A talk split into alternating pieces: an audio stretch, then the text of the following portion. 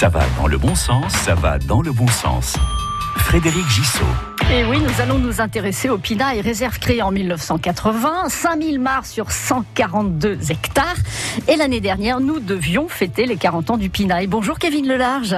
Bonjour. Vous êtes le conservateur de la réserve. Euh, c'est donc cette année que nous fêtons les 40 ans. Euh, ça commence vendredi 2 juillet avec un spectacle. Et oui, donc nous on est heureux de pouvoir enfin célébrer cette année euh, anniversaire, donc 40 ans. On commence le vendredi 2 juillet avec un, spectacle euh, théâtral qui s'appelle Juju le ver de terre.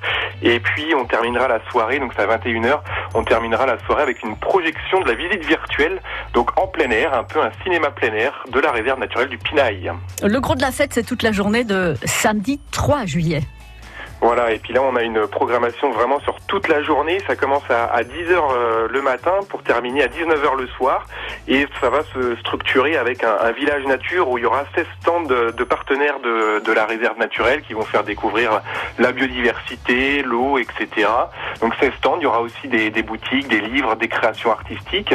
On va avoir plein d'ateliers, de l'art nature, de la fabrication de palissades ou de balais en brande hein, sur la réserve, des jeux.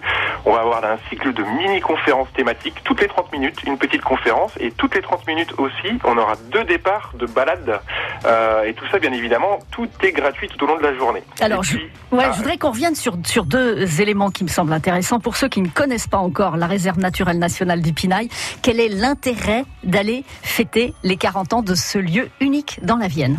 Eh bien, vous l'avez dit, c'est que c'est unique. Et cette fête, elle va être aussi unique, euh, puisqu'on va avoir, euh, enfin là, c'est vraiment de, de pouvoir s'immerger euh, dans un site où en fait il y a des milliers de mares, il y a plus de 2500 espèces, plein de libellules, plein de papillons, des plantes carnivores, et tout ça, du coup, on va le, le faire découvrir tout au long de la journée avec euh, des, des, des, spectacles, des concerts et surtout des balades euh, réparties sur toute la journée. Et, et on a voulu vraiment accueillir, voilà, tous les habitants du territoire avec que des activités gratuites en plein air et voilà, partager un peu notre passion autour de la nature et puis avec une dimension festive, c'est ça qu'on voulait faire. Voilà, des retrouvailles euh, à la réserve naturelle nationale du Pinail. Kevin Lelarge, je voudrais qu'on dise un mot, vous avez prononcé le mot brande. Les brandes, ça sert à fabriquer les balais, pas seulement, évidemment. Euh, ça fait partie du paysage, du Pinail aussi, la brande. Et oui, on appelle même ce, paysage les Brandes du Poitou. Donc euh, évidemment, c'est un paysage caractéristique de notre région.